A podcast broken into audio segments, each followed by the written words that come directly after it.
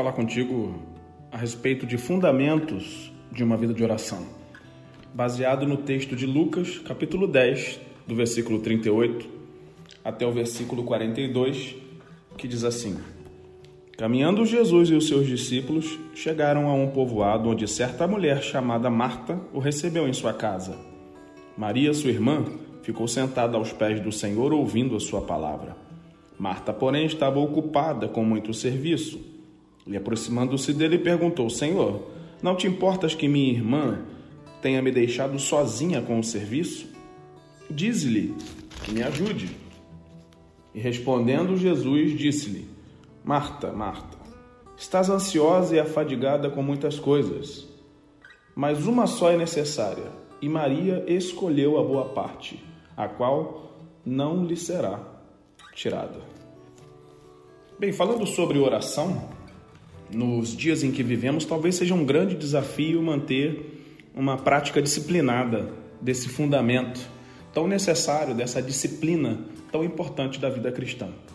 Mas eu queria te dizer que se você quer experimentar uma vida poderosa de oração, primeiro você precisa estabelecer esse fundamento sólido. Qualquer construtor sabe que a estrutura não pode ser mais forte do que a fundação. Nenhum prédio pode se sustentar sem uma fundação forte. E a mesma verdade se aplica no desenvolvimento de uma vida de oração. Para se construir uma vida de oração consistente, bíblica, nós precisamos colocar a fundação certa. Sem o fundamento forte da oração, o nosso relacionamento com Cristo será fraco e será inconsistente. Por isso que eu quero falar com você a respeito desses fundamentos essenciais para a vida de oração. Esses fundamentos eles não são só vitais para a vida de oração, mas eles são cruciais para todo o nosso caminhar com Cristo. É importante lembrar que quando nós falamos de vida de oração, nós não estamos falando só sobre uma atividade ou sobre uma disciplina. Não estamos falando de uma prática regular apenas. Nós estamos falando do seu relacionamento com Cristo. O primeiro fundamento de uma vida de oração é: precisamos ver o tempo de oração diária como um relacionamento com Deus e não como um dever, como uma disciplina legalista. No passado, os fariseus gastavam muito tempo em orações regulares, em jejuns, mas não tinham relacionamento pessoal com Deus. Uma vida de oração não é só uma disciplina ou um ritual. É seu compromisso de ter um relacionamento pessoal com Deus. Da perspectiva de Deus, a oração é a expressão daquilo que ele mais deseja: um relacionamento pessoal de amor, submissão e confiança. A oração deve ser vista como o seu compromisso de gastar tempo significativo no relacionamento pessoal com o Deus vivo. João 17,3 diz assim: Esta é a vida eterna, que te conheçam, o único Deus verdadeiro, e a Jesus Cristo a quem enviaste. Muitas vezes nós colocamos tanta ênfase em servir a Deus e a trabalhar para Ele. Contudo, o que Ele quer primeiramente é o nosso amor sincero.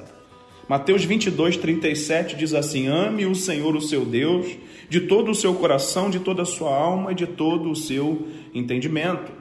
Em 1 Coríntios 13, de 1 a 3, Paulo afirma que o sacrifício e o serviço não têm significado nenhum se não forem motivados por um relacionamento genuíno de amor.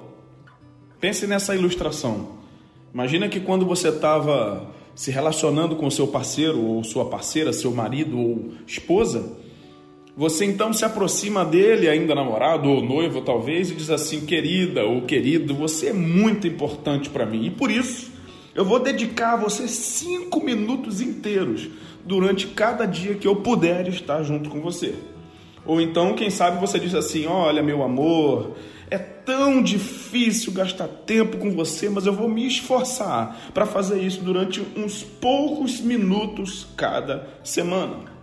E a pergunta é: se você tivesse usado tais práticas, se você tivesse usado tais métodos e dissesse tais coisas, Será que você estaria casado com essa pessoa hoje? Será que essa pessoa é, entenderia e leria em você a expressão de um amor mais puro e genuíno? Imagino que não.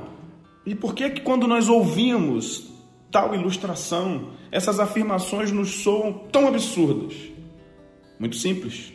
Quando você realmente ama alguém, você quer ficar o máximo de tempo possível com essa pessoa. Se você ama alguém, um relacionamento íntimo é uma alegria e não uma obrigação. De várias maneiras, o amor a Deus é soletrado como tempo. Se você realmente ama Deus, o tempo com Ele deve ser a sua maior alegria. Como você acha que Deus se sente quando você separa pouco ou nenhum tempo para estar a sós com Ele? Que mensagem você passa para Deus quando diz: É tão difícil para mim fazer tempo para orar e ler a Bíblia? Isso diz a Deus que você não está comprometido em desenvolver seu relacionamento pessoal com Ele. Lembre-se, as nossas ações falam mais alto que as nossas palavras. Especialmente numa sociedade como a nossa, ocupada, nós devemos reaprender a lição importantíssima desse texto de Lucas 10, 38 a 42 que lemos. Marta e Maria tinham visões muito diferentes com relação ao que realmente era importante para Deus. Marta estava tão ocupada com tarefas para Jesus, mas não tinha tempo para ter comunhão com ele. Maria mostrou qual era a sua prioridade ao sentar-se quietinha na presença dele e ouvi-lo. Dado um tempo, Marta se aproximou de Jesus e pediu-lhe que chamasse a atenção de Maria por ser preguiçosa. Mas, para sua surpresa, Jesus chamou a atenção de Marta e disse-lhe que Maria havia escolhido a melhor parte e que esta não lhe seria tirada. Essa história contém uma verdade de enorme importância para nós. Nós precisamos de tempo com Deus antes de tentar trabalhar para Ele. A maioria dos crentes se parece mais com a ocupada Marta do que com a piedosa Maria. Estamos tão ocupados fazendo coisas para Deus que gastamos pouco tempo com Ele.